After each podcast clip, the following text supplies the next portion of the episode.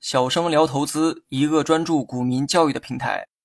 继续上一期的内容讲解哈，今天呢也是股价成交规则系列的最后一期，先来巩固一下上一期的这个结论：买卖双方的报价若想成交，必须满足买方报价大于等于卖方报价的条件。但这里呢还需要考虑一个问题哈，假如买卖双方报出了符合成交的单子，那么最后会以谁的价格成交呢？还是沿用之前的例子，假如卖方报价九点九元卖出。买方报价十元买入，买方报价呢大于卖方，那么这个是可以顺利成交的单子。但最后到底是以九点九元成交还是十元成交？有些人呢可能会奇思妙想哈，可以取二者的平均值，但很可惜，这个规则呢并不适用。最后成交的价格必然是九点九和十元中的一个。具体以谁的价格成交，需要确定谁是主动性的报单。结论是谁是主动性的报单，就会以对方的报价成交。比如买方的十元报价是主动性的报单，也就是主动性买单，因此呢，最后的成交价会以卖方的九点九元成交。换言之，如果卖方报的九点九元是主动性的报单，最后呢会以买方的十元成交。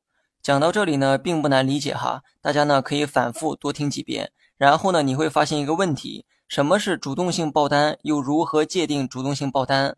注意，以下内容呢是重点。我几乎没见过谁啊，把这个主动性的报单呢给讲明白，讲起来呢也的确有难度。我呢尽我所能的去解释，也希望你能尽力的去理解。所谓主动性报单呢，就是指为了成交，率先报出的能与对方成交的价格。如果你是买方，那就叫主动性买单；如果你是卖方，自然叫主动性卖单。那么如何界定谁是主动性的报单呢？当一方报价确定之后，谁能第一时间报出与他成交的价格，谁就是主动性报单。那么再举个例子哈，卖方报价九点九元卖出，现在呢等其他报单出现，此时呢有人第一时间报出了九点八元买入，这个呢是第一个报出的买单，他是主动性买单吗？当然不是哈。虽然呢时间最早，但是这个单子呢压根儿啊不会成交，因为买方报出的这个价格呢低于卖方的报价，这个时候呢系统就会继续等待。等待更合适的报单出现，马上呢又有一个买单出现，有人报价九点九元买入，买卖双方的报价呢是相同的，这个啊是可以成交的单子，那么这个单子也被定义为主动性的买单，因为它是第一个报出能与卖方顺利成交的单子。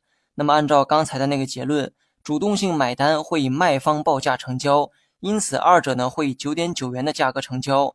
如果当时买方报出的单子是十元买入。那么最后的成交价还会是九点九元，因为主动性买单会以卖方报价成交。